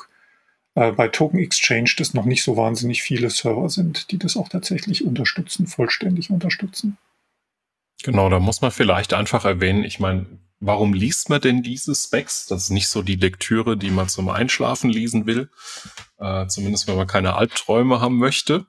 Aber ähm, normalerweise versucht man ja irgendwie ein Produkt oder ähnliches zu evaluieren, beziehungsweise überlegt sich, ob ich, ob ich ein Problem damit lösen kann. Und ähm, da muss man einfach sagen, es gibt halt eine ganze, ganze Reihe an OO2-Specs. Ähm, was man da immer im Hinterkopf behalten muss, ist, ähm, dieses ganze, diese ganze Spec-Framework-Geschichte ist halt sehr modular. Und ich muss immer prüfen, selbst wenn es da eine Lösung in Form eines RFCs oder ähnliches gibt, ähm, muss ich immer prüfen, ob meine Implementierung das halt auch wirklich unterstützt. Es gibt nicht diese OAuth2-kompatible äh, äh, Authorization Server Implementierung, ähm, sondern ich muss genau hingucken, welche Features möchte ich denn eigentlich haben. Und ganz oft ist es halt eben so, wie eben so Standards entstehen. Es gibt erstmal einen Draft und dann gibt es da vielleicht ein oder zwei Implementierungen davon. Und am Ende stellt sich raus, dabei bleibt es halt eben. Und ähm, dann ist so ein Dokument halt einfach trotzdem fünf, sechs, sieben Jahre als Draft zwar irgendwie Teil dieses Standards, aber man kann nicht davon ausgehen, dass es breit irgendwie unterstützt wird. Zu den konkreten Implementierungen kommen wir vielleicht gleich nochmal. Vorher würde ich gerne noch ein anderes Thema besprechen. Äh, Stefan hatte gerade das Stichwort Sicherheit genannt. Ähm, wenn ich so ein Framework habe, ähm, heißt es, also und nicht direkt ein ganzes Protokoll, was vorgefertigt ist, äh, da muss ich ja wahrscheinlich auch bestimmte Aspekte der Sicherheit dabei betrachten, wenn ich das implementiere, ähm, das Framework und sozusagen in ein konkretes Protokoll überführe. Ähm, was ich vorhin mitgenommen hatte, war, dass ähm, zum Beispiel bei OAuth äh, 1 alle Requests signiert werden. Ähm, wie sieht's denn hier bei OAuth 2 mit der Sicherheit aus? Also was ich vorhin gehört hatte oder ähm, was man daraus schließen kann, dass zum Beispiel Tokens gar nicht definiert sind, wie die aussehen, heißt ja auch nicht im Umkehrschluss, dass ich zum Beispiel nicht vorschreiben kann, dass so ein Token signiert sein muss oder kann, weil das ist einfach erstmal noch undefiniert. Dann habe ich noch was von äh, gehört, dass es ja ganz viele Redirects in diesen Flows gibt. Redirects sind ja auch immer ein bisschen kritisch zur Sicherheit. Ähm, und da gibt es vielleicht auch noch mehr Aspekte, die dabei betrachtet werden sollten, wenn wir das machen. Was sind denn so die Sachen, worauf man denn aufpassen muss und ähm, wo vielleicht auch die Spec auch mal noch wieder eine Lücke hat oder was sie auch explizit äh, vorsieht, wo man darauf achten muss? Ganz explizit sagt die Spec sehr weit vorne, dass äh, TLS zwingend vorgeschrieben ist für alles, was da passiert. Man sieht äh, bei sehr vielen Requests, die in der Spezifikation vorgesehen sind, dass Credentials, Token sind am Ende ja auch Credentials, wenn man so möchte, ähm, vollkommen ähm, offen in HTTP-Requests durch die Gegend gereicht werden. Das zu tun, ohne dass zumindest der Transportlayer verschlüsselt wäre, wäre grob fahrlässig. Ähm, das sagt die Spezifikation aber auch ganz klar so, was trotzdem Menschen, die das nachher umsetzen, nicht unbedingt daran hindert, es äh, zumindest in Spielwiesen unverschlüsselt zu betreiben. Also was dann auch dazu führt, dass Authorization Server das zumindest aufweichen und äh, auch HTTP-Requests möglicherweise zulassen, obwohl es laut Spezifikation in der Form natürlich strengstens verboten wäre, das zu machen. Ähm, bei Redirects habe ich erzählt zu Anfang, ähm, es gibt einen Redirect vom Authorization Server zurück zu, zum Client. Und ich gebe den URI auch an, zu dem ich gerne meinen Redirect zurückhaben möchte. Das droht natürlich, dass ich da vielleicht Redirects zu irgendwelchen bösen anderen äh, Seiten aufmache oder dass ich missbraucht werde, um bei Phishing-Attacken ein Redirect auf Seiten auszuführen, zu denen eigentlich gar kein Redirect hätte gemacht werden sollen. Das ist so das Open Redirector, ähm, ist da, glaube ich, das Stichwort, wenn man da nach der Sicherheitslücke, die dahinter steckt, suchen möchte. Dagegen schützt sich der Authorization Server, indem er eben nur auf registrierte Redirect-URIs sein Redirect nachher ausführt. Sollte er zumindest tun. Insgesamt gibt es da ein zusätzliches, ähm, eine zusätzliche Spezifikation, die relativ ausführlich so ein paar Security Best Practices in Form eines RFCs ausführt. Und da steht das eben auch drin, Beispielsweise in diesem Fall, wie man sich gegen einen solchen Angriff schützen könnte. Ein anderer Angriff wäre ähm, C-Surf im Endeffekt, also Cross-Site Request Forgery, dass ähm, jemand mich verleitet, ich, der ich ein Client bin, der ein Authorization Code Grant Flow prinzipiell mit einem bestimmten Authorization Server sprechen würde, mich verleitet, einen äh, Token Request zu machen, indem ich einen bestimmten Code mitgebe, indem er mich aufruft, direkt mein Redirect URI aufruft mit äh, einem Code. Und dann würde ich den Request ausführen. Ähm, und obwohl ich überhaupt gar keinen Token bestellt habe, ursprünglich bestellt in Anführungsstrichen. Da gibt es Mechanismen, um mich davor zu schützen. Es gibt einen State-Parameter, den ich herausreiche, in dem Moment, wo ich als Client sage, bitte gib mir einen Token. Und der Authorization Server sendet diesen State-Parameter auch wieder zurück an mich. Das heißt, ich kann sicher sein, wenn ich einen State-Parameter in meinem Redirect-URI finde, kann ich ihn vergleichen mit dem, den ich ursprünglich mal geschickt habe. Ich muss mir den also irgendwie merken für den Browser, der hier gerade unterwegs ist und kann so sicherstellen, diese Antwort gehört wirklich zu einem Request, den ich selber gesendet habe und wirklich zu dem Request, für den ich auch gerade eine Antwort erwarte. Und so finden sich ähm, da durchaus noch weitere Angriffsvektoren, für die es sich auf jeden Fall lohnt, da reinzuschauen, um auch, wenn man einen Client oder einen Resource-Server oder gar einen Authorization-Server selber implementieren möchte, Anleitungen zu finden, ähm, worauf man achten sollte. Genau, das sind zwei Dokumente. Das ist ähm, OA2 Threat Model and Security Considerations. Das ist quasi der offiziell verabschiedete Standard. Und darauf gibt's halt inzwischen, also der, der ist von 2013 und darauf gibt's inzwischen noch eine Erweiterung, nämlich das ist halt jetzt ein Draft. Ähm, das ist einfach OA2 Security Best Current Practice. Und äh, der ist ein bisschen aktueller. Da sind, glaube ich, die letzten Edits na, vom Oktober 2020. Ähm, genau, das sind die zwei Dokumente, die man sich eigentlich in jedem Fall einfach mal äh, anschauen sollten. Und es geht einmal querbeet über das komplette Thread-Model, was, was das Framework angeht, eben durch und gibt da entsprechende Empfehlungen. Dann haben wir jetzt alles zusammen, äh, um sozusagen eine vernünftige Implementierung zu machen. Also wir haben die Core-Spec, wir haben alle Ergänzungsspec, damit die nötigen Lücken geschlossen werden. Wir wissen, wie wir es sicher machen können oder wie wir es sicher machen sollten. Ähm, Stefan, du hast gerade erwähnt, wenn man sowas selber implementiert, aber wahrscheinlich wird man doch gar nicht sowas selber implementieren, oder? Also ähm, wahrscheinlich wird man doch auch auf vorhandene Lösungen zurückgreifen. Ähm, da ist die Frage, gibt es denn sowas? Gibt es sowas im Open Source? Muss ich das kommerziell kaufen oder muss ich mich doch entscheiden, das selber zu machen? Und ähm, wenn ja, welche Teile müsste ich denn überhaupt selber machen? Den Client, den Server? Äh, wie sieht's da aus? Authorization Server ist etwas, was sich ja geradezu aufdrängt als Produkt. Also nicht nur, dass man es kaufen möchte, sondern oder einen fertigen Server als Open Source verwenden möchte, sondern auch umgekehrt, dass es sich aufdrängt, dass es sich lohnen könnte, sowas als Produkt selber zu bauen. Insofern gibt es gerade auf dem Serverbereich für den Authorization Server eine ganze Reihe von, ähm, von Anbietern, ähm, sowohl kommerzielle als auch äh, solche, die äh, Open Source sind. Keycloak ist eben schon mal, glaube ich, von Simon erwähnt worden, äh, kommt aus der Red Hat-Ecke ist die Open Source, also praktisch die Community Edition äh, des äh, Red Hat Authorization Service oder so, glaube ich, heißt der. Also es ist inzwischen ja. Okay. Wir verlinken es in den Shownotes den richtigen Gut. Namen. Äh, also es gibt ein kommerzielles Produkt von Red Hat und Keycloak stellt die Community-Variante davon dar. Man kann, bekommt also keinen, zumindest von Red Hat, keinen Support für den Keycloak, aber ansonsten ist es eigentlich der Kern dessen, was sie als Produkt verkaufen. Ähm, dann gibt es eine ganze Reihe von Software-as-a-Service-Anbietern. Aus Zero ist eins, das mir ziemlich im Gedächtnis geblieben ist, vor allen Dingen aber deshalb, weil sie so hervorragende Dokumentation haben und äh, offensichtlich sich sehr stark an Entwickler wenden. Ich glaube, die sind nicht so wahnsinnig sexy auf der Marketingseite, aber ähm, sie geben einem als Entwickler das Gefühl, dass sie wirklich wissen, wovon sie sprechen.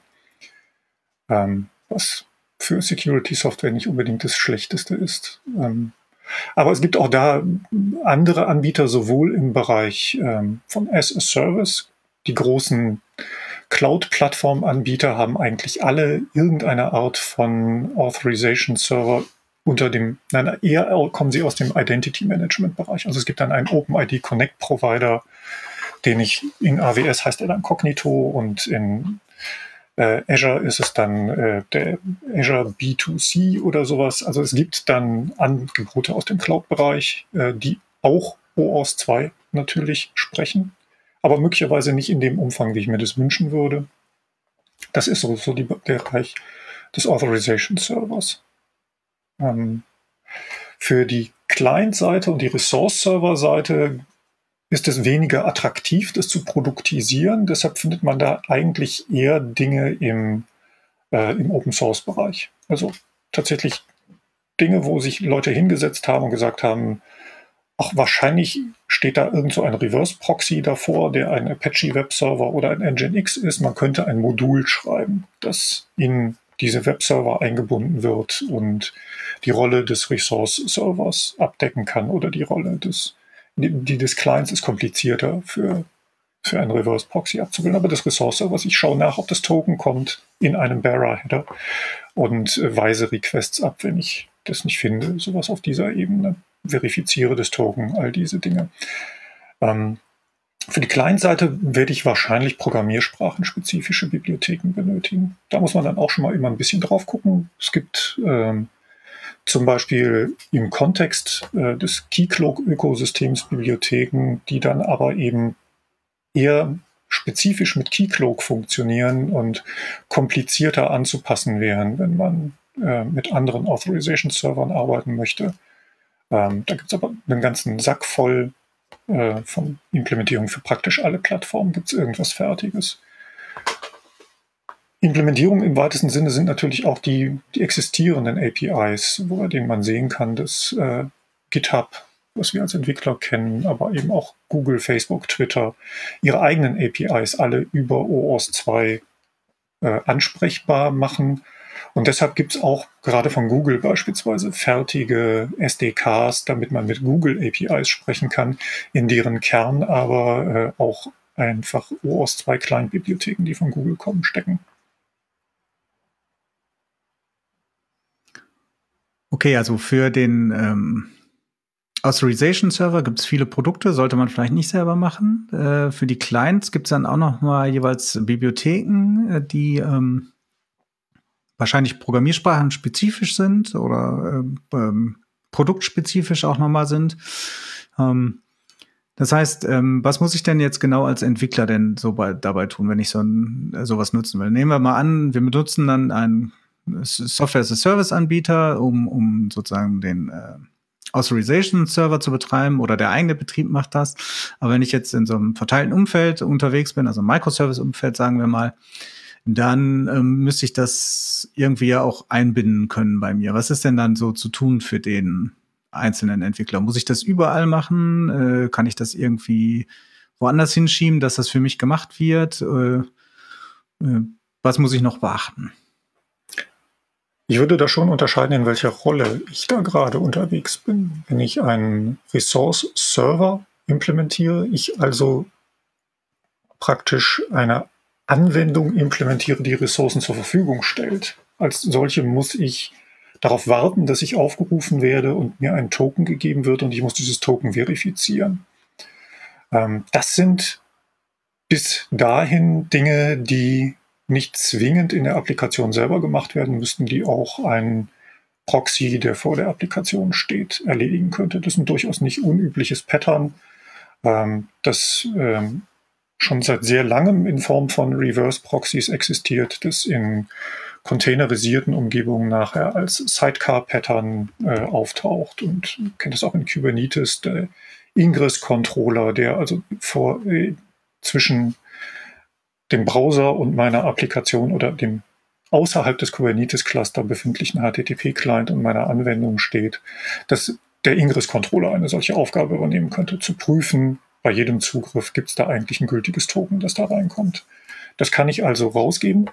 Das hindert, ähm, das bedeutet aber nicht, dass ich dann in der Implementierung des Resource-Servers fertig bin, weil dann heißt es nur, ich weiß, da ist ein Request mit einem gültigen Token gekommen. Ob dieses Token aber tatsächlich die Berechtigung in sich trägt, auf diese Ressource zuzugreifen, auf die sie zugreifen möchte, das muss ich schon noch immer selber prüfen und muss sicherstellen, dass äh, ich die Zugriffskontrolle auch erzwinge. Also alles, was ich zugesichert bekommen habe, ist, es ist ein gültiges Token da. Aber es ist eben die Kontrolle, was erlaubt dieses gültige Token eigentlich, die muss ich noch immer selber stattfinden lassen. Die andere Seite ist die, wenn ich Client bin, wenn ich also auf Ressourcen zugreifen möchte. Da ist es schwieriger, das in einem Sidecar zu erledigen, weil da muss ich eigentlich häufig in den HTTP-Request Dinge noch einspielen speisen können, muss man einen eigenen Authorization-Header setzen oder sowas in der Art. Da gibt es Bibliotheken, die ich einbinden kann, die ich konfigurieren kann, denen ich sagen kann, da ist der Discovery-URI von dem Authorization-Server, hier sind die Credentials, mach das mal alles für mich und dekoriere meine Requests. Ähm, da kenne ich aber zumindest jetzt nicht unbedingt Sidecar-Lösungen, die das erledigen, sondern da ist es eher so, dass ich das auf der Ebene, wo ich meine Requests implementiere, selber noch einstreue wahrscheinlich eine, eine rausgehende, eine Sidecar, dass man ausgehende HTTP-Requests modifiziert, könnte das auch tun. Könnte das auch selber machen, also so ein Service Mesh in Kubernetes. Vielleicht tun das auch welche. Ich weiß das gerade nicht. Das heißt also, die meisten Aufgaben äh, kann ich delegieren äh, als Entwickler an vorhandene Bibliotheken oder an Sidecar, also in die Infrastruktur delegieren. Ähm, aber der wesentliche Punkt ist, ähm, was ähm, diesen Access Control Mechanismen, die man eigentlich braucht, ja. Also ich habe zwar eine Autorisierung bekommen, aber äh, die muss ja irgendwie geprüft werden und äh, im Zweifelsfall muss das ja verweigert werden oder, oder zugelassen werden. Das ist alles äh, ein Teil, den ich selber implementieren muss und der sozusagen nicht vorgefertigt ist in diesen ganzen OAuth Bibliotheken. Habe ich das so richtig verstanden? Naja, du delegierst deine Zugriffe. Das bedeutet, du musst dir schon selbst überlegen, wie deine Rollenrechte aussehen, wie das verteilt ist, was du denn da eigentlich delegieren möchtest, also der eigentliche Inhalt. Ähm, wie sieht denn die spezifische Konfiguration aus? Ne, das sind alles diese, diese Fragen, da, da kann ich nicht quasi OAuth als ein Produkt installieren und dann ist das alles schon fertig. So die eigentliche Prüfung muss ich selbst machen. Ähm, ich muss meine entsprechende Bibliothek raussuchen. Ich werde sehr wahrscheinlich nicht selbst OAuth implementieren müssen, ne, auf so einer Protokoll-Token-Flow-Ebene. Äh, ich werde nicht den, den äh, Implicit Flow oder sowas äh, nachprogrammieren müssen. Äh, das, das macht schon zu einem gewissen Teil die Library. Aber trotzdem sollte ich irgendwie verstehen, was da funktioniert, weil spätestens, ähm, wenn wir dann halt eben in die Umsetzung kommen, man wird da früher oder später mal ähm, debuggen müssen und das ist dann halt nicht mehr ganz so trivial. Also da, da komme ich an der Stelle nicht drum rum. Aber den Code, den ich schreiben muss, um, um so Standard-OAuth-Flows oder ähnliches abzubilden, das ist eigentlich normalerweise da. So, wir sind jetzt ähm, sozusagen von einer unfertigen Spec am Anfang des Podcasts äh, äh gereist bis zu einem äh, bis zu einer Implementierung und was man so als Entwickler alles äh, beachten muss, also zum fertigen System. Ähm, das wäre vielleicht der richtige Augenblick zu schauen, äh, was kommt denn da noch in Zukunft, weil ganz am Anfang hattest du auch schon erwähnt, Stefan, bei den Flows, dass ja der eine Flow, der Implicit Flow, eigentlich gar nicht mehr benutzt werden sollte. Und äh, meines Wissens nach soll der auch wirklich in der nächsten Iteration der Spec ähm, dann auch wirklich, äh, äh also so ist es nicht nur mehr abgeraten, sondern er soll wirklich hinausfliegen. So ganz konkret geht es um OAuth 2.1. Das ist halt die zukünftige Version, die kommen wird. Vielleicht sollen wir noch mal kurz besprechen, was denn da uns in Zukunft alles jetzt erwarten wird mit der neuen Spec. Genau. OAuth 2.1 soll kein komplett neues Framework werden oder ein komplett anderes Protokoll oder sowas, sondern OAuth 2.1, da hat sich die OAuth Working Group zusammengesetzt und gesagt, wir überlegen uns mal, was hat in den letzten acht, neun Jahren, seitdem wir an OAuth 2 arbeiten, verändert in der Welt? Was haben wir zwischenzeitlich hinzugelernt? Ähm, wo können wir Dinge nachschärfen und ähm, können das in einer Art und Weise tun, ohne dass äh, wir damit Kompatibilitäten an allen möglichen Ecken und Enden brechen. Das Framework als solches bleibt eigentlich erhalten und auch die zusätzlichen Spezifikationen bleiben in einer bleiben irgendwie erhalten. Sie werden nur ein Stück weit neu miteinander kombiniert und es wird im Fall des Implicit Flows, das gleiche gilt für den Resource Owner Password Grant Flow, das OAuth 2.1 sagt, die gibt es zwar noch, aber die sollte man nicht mehr benutzen ähm, sondern dafür sagen sie, dass das Pixie, das ich erwähnt habe, ähm, zwingend zukünftig bei allen Authorization Code Grant Flows benutzt werden muss. Und äh, der Implicit Flow wird am Ende ersetzt durch einen Authorization Code Grant Flow plus Pixie minus Client Credentials im Endeffekt. Also man weicht ein Stück weit den Authorization Code Grant Flow auf, nimmt die Client Credentials raus, fügt aber dafür den zusätzlichen Sicherheitslayer Pixie hinzu. Äh, und dann werden eben so ein paar Dinge noch nachgeschärft. Äh, ich hatte ähm, schon gesagt, der Redirect URI, mit dem an den ein Token im Client weitergesendet wird, der muss beim Authorization Server hinterlegt werden. Da ist aber nie so besonders klar gesagt worden, wie prüft eigentlich der Authorization Server, ob dieser Redirect URI einer ist, der gültig ist oder nicht. Da werden so ein bisschen die Schrauben enger angezogen. Es wird gesagt, dann muss es wirklich genau der URI muss definiert sein, der da verlangt wird. Irgendwelche Wildcard-Matching-Geschichten erlauben wir einfach nicht mehr zukünftig.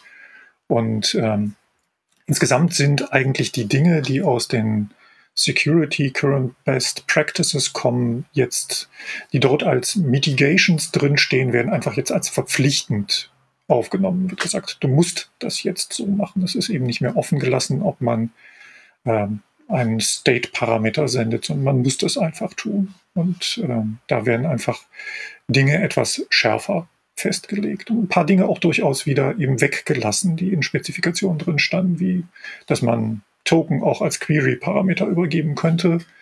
Der RFC ist dann zwar immer noch da, aber diese Variante wird als sollte man nicht tun äh, deklariert. Aber das Ziel ist, dass man OAuth 2.1 implementieren kann, ohne dass man ein, eine OAuth 2.0 Implementierung wegwerfen muss, sondern nur indem man sie etwas weiter absichert und voraussetzt, dass bestimmte Spezifikationen Pixie in erster Linie mal zusätzlich implementiert sind. Das heißt also, es handelt sich äh, bei OAS 2.1 dann um eine reine Weiterentwicklung und Verbesserung sozusagen, die man jetzt aus den Praxiserfahrungen mitgenommen hat, ähm, um da Best Practices äh, nicht nur als Best Practice zu machen, sondern als verpflichtende pra Practice sozusagen. Ja. Sehr schön. Ähm, Gibt es denn eigentlich Alternativen zu OAuth? Also ähm, mir ist das jetzt noch nicht so vorgekommen, dass ähm, trotz mancher Unzulänglichkeiten oder ähm, sagen wir mal Sachen, die einfach offen bleiben dabei, ähm, dass es wirklich äh, in Projekten mal Alternativen dazu gibt.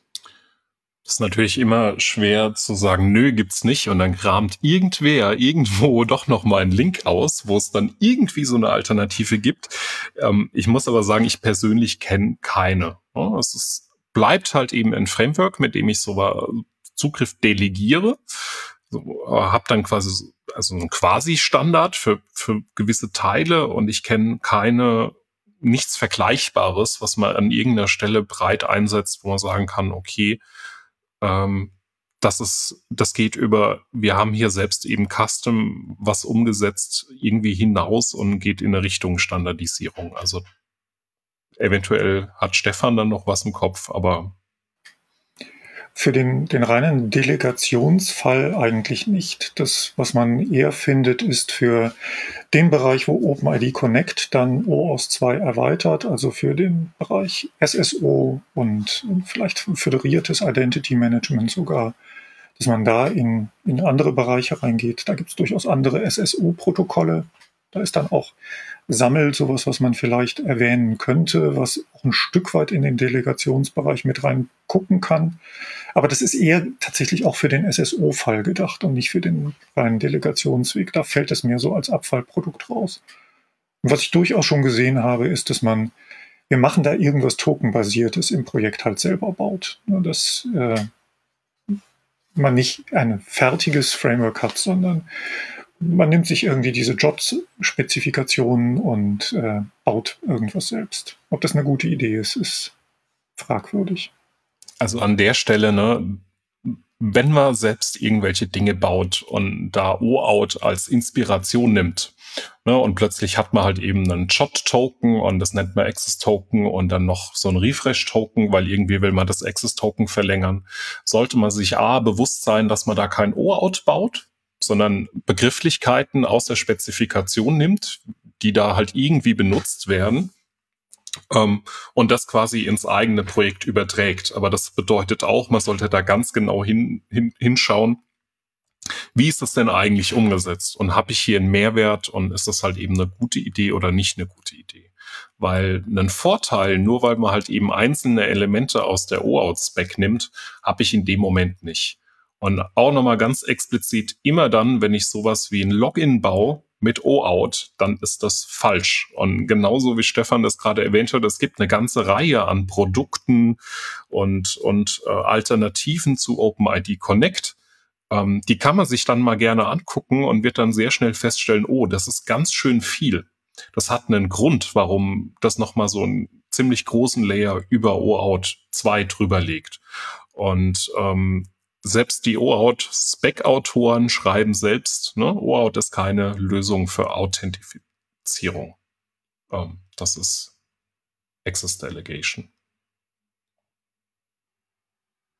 Mit dem Stichwort gute Ideen habt ihr, ihr beide jetzt äh, eine schöne Überleitung zu dem äh, letzten Teil, den wir für heute machen wollen, gegeben. Ähm, und da wir jetzt auch gelernt haben, dass O aus äh, ja wahrscheinlich äh, relativ alternativlos ist, ähm, stellt sich mir halt die Frage, und das hatten wir so ein bisschen halt im Vorgespräch äh, bemerkt, dass das auch ähm, die Meinungen da durchaus äh, auseinandergehen ob das denn so gut ist mit diesem ganzen O aus. Also es hat ja am Anfang eine große Konfrontation auch gegeben oder Diskussion darüber ähm, von OAuth 1 zu OAuth 2. Und es hat Jahre gebraucht, bis das da ist. Der Simon erwähnte gerade, dass äh, viele Begriffe da einfach so übernommen werden. Ähm, meines Erachtens ist es auch so, dass die so übernommen werden, ähm, weil halt so viele Unklarheiten da sind. Also ist die Frage, sollte man das, ähm, wenn man so ein Framework entwickelt, so machen? Sollte man überhaupt so ein Framework für sowas entwickeln oder nicht direkt eigentlich auch ein Protokoll, wie es OAuth 1 war? Ähm, was ist da denn wohl der richtige Weg? Ne? Das ist natürlich immer sehr subjektiv, aber ähm, das würde ich gerne auch diskutieren.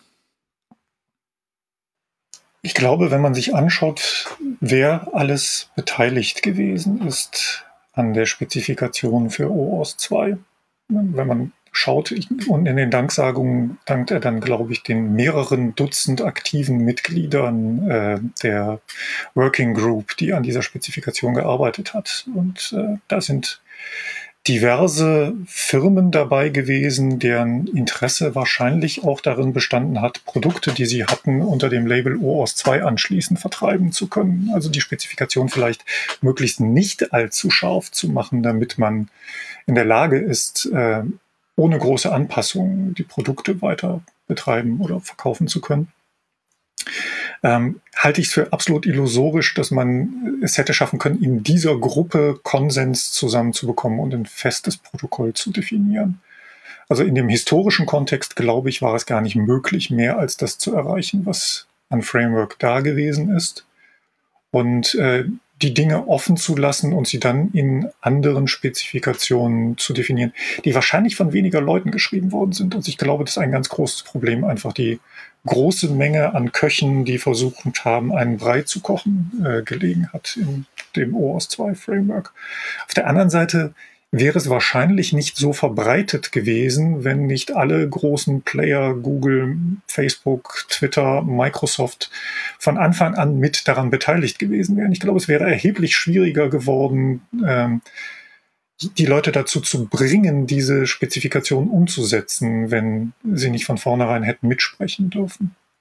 Man könnte ja ganz provokant sagen, bei Specs ist das ja auch immer so, ne, dass da viele Leute äh, zusammensitzen und Dinge versuchen zu standardisieren.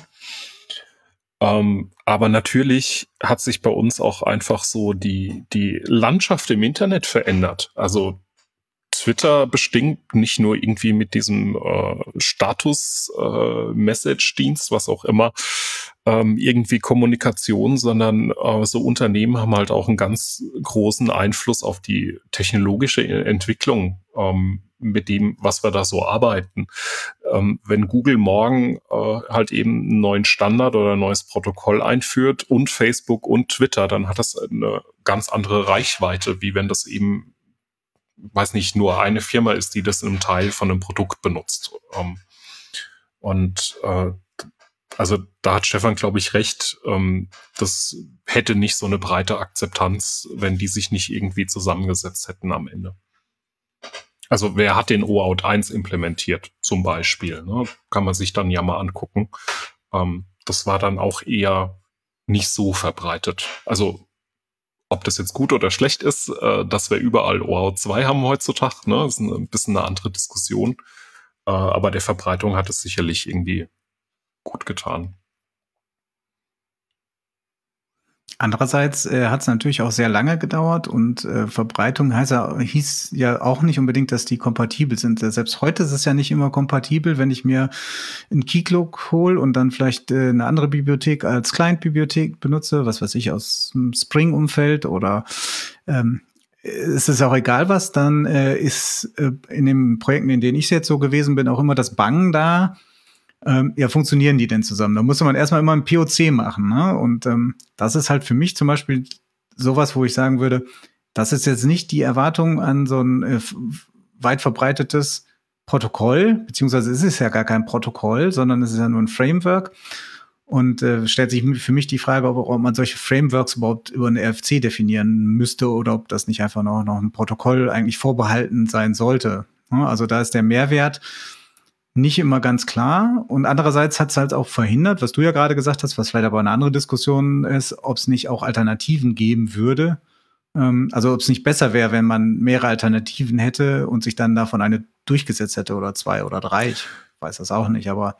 Na, ich weiß nicht, ähm, so für mich, ich, die, die Kritik, die ich vielleicht in Kombination mit OAuth habe, ist gar nicht so sehr an OAuth selbst. Also ja, die Spec ist so ein eigenes Thema für sich und wie da Dinge definiert sind. Und es ist vor allem tierisch komplex. Also man darf da nicht erwarten, dass es ein Thema ist, mit dem man sich mal eine Woche befasst und dann hat man es irgendwie durchdrungen und verstanden. Also mir ist es zumindest nicht gelungen in der Zeit. Ähm, sondern wie damit halt eben umgegangen wird. Also was ich, was ich in der Projektpraxis wahrnehme, ist, ähm, man baut ein neues Software-System und sagt dann, ja, haltet euch mal an Standards, Standards sind gut, wollen wir haben, also nehmt mal OAuth 2 für alles, was da irgendwie mit Zugriff zu tun hat.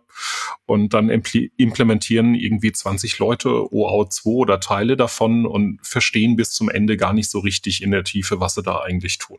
Und manchmal wäre es vielleicht gar nicht notwendig, so ein äh, Access-Delegationsprotokoll einzuführen, sondern könnte man das eben äh, auf viel pragmatische Art und Weise trotzdem sicher gut umsetzen und hätte wesentlich weniger Komplexität da irgendwie mit im Softwareprodukt drin. Ähm, also so diese Pauschale, hier nehmt mal OAuth 2 plus oft verbunden mit irgendeinem Produkt oder so, ähm, sorgt, finde ich, oft für mehr Probleme, als es denn eigentlich löst. Ganz häufig braucht man auch diesen Delegationsfall gar nicht dass, dass man eigentlich irgendwie nur ein Autorisierungsprotokoll benötigt, aber kein Delegationsprotokoll. Genau, also OAuth ist fürs mhm. Internet, ja.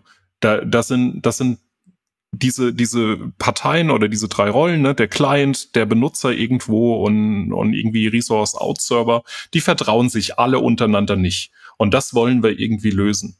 Und da ist die Frage, ob wir dieses Problem in, in so einem Standard-Unternehmensumfeld wirklich haben oder ob man das, wie Stefan sagt, ne, diese Delegation an der Stelle gar nicht hat. Weil äh, die Third Party, der Client, dem vertraue ich trotzdem, weil das gehört zu meinem Unternehmen. Ja, da ist aber halt wieder das Problem, dass das halt doch in der Praxis äh, weit eingesetzt wird. Ne? Und es auch, äh, wie wir vorhin festgestellt haben, vielleicht wenig Alternativen gibt. Vielleicht liegt es auch daran, weil der Use Case dann einfach auch nicht unbedingt der richtige ist. Ne? Also ähm, wir werden ja noch in einer weiteren Folge über OpenID Connect sprechen und über SSO. Ähm, das ist ja wahrscheinlich auch oft ein Use Case, den die, die Firmen eigentlich haben wollen. Aber trotzdem, ähm, was ich fand es bemerkenswert, was du gerade gesagt hast, Simon, dass halt das äh, sehr komplex ist und man kann sich damit mal nicht so eben beschäftigen. Und äh, wir haben ja gesehen, es gibt x RFCs, die da eine Rolle spielen. Und ähm, genau ist das ähm, ja ein ganz großes Problem, weil eigentlich will ich ja bei allen Sachen, die die Security betreffen, ne, und das ist äh, bei der Autorisierung ja auf jeden Fall so, möglichst wenig Komplexität haben. Und dann die Spec sozusagen anzufangen mit, äh, wir decken schon mal 25 Use Cases ab, die möglicherweise äh, eine Rolle spielen. Ähm, das finde ich halt äh, äh, ähm, eigentlich völlig schräg. Ne? Also O aus 2 ist ja mehr so aus, aus der Pragmatik entstanden. Äh, da war halt der Use Case da und äh, der wurde auch abgedeckt und nicht so weiter. Eins und, meintest du jetzt? Mir kam so jetzt sofort das Eben hast du OAuth 2, 2 gesagt? Bitte? Das ist aus der Pragmatik. Du meintest 1. Ich meinte natürlich OAuth okay. 1 ähm, ist aus der Pragmatik entstanden, äh, aus, aus, dem Use Case, den, den Twitter damals sozusagen hatte.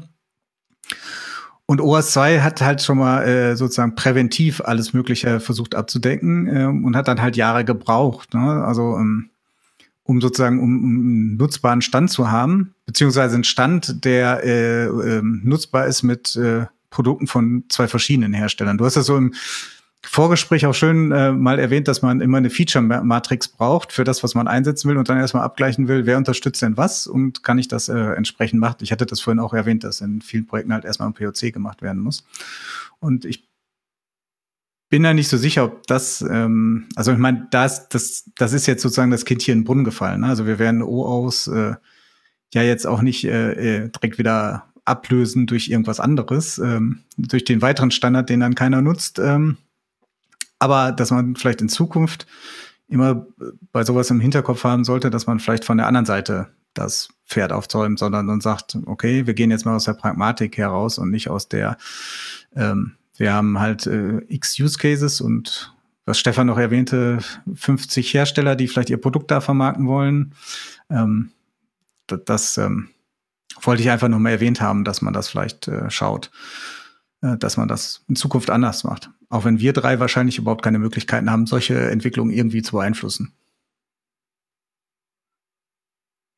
So, äh, schönes langes Schlusswort von mir.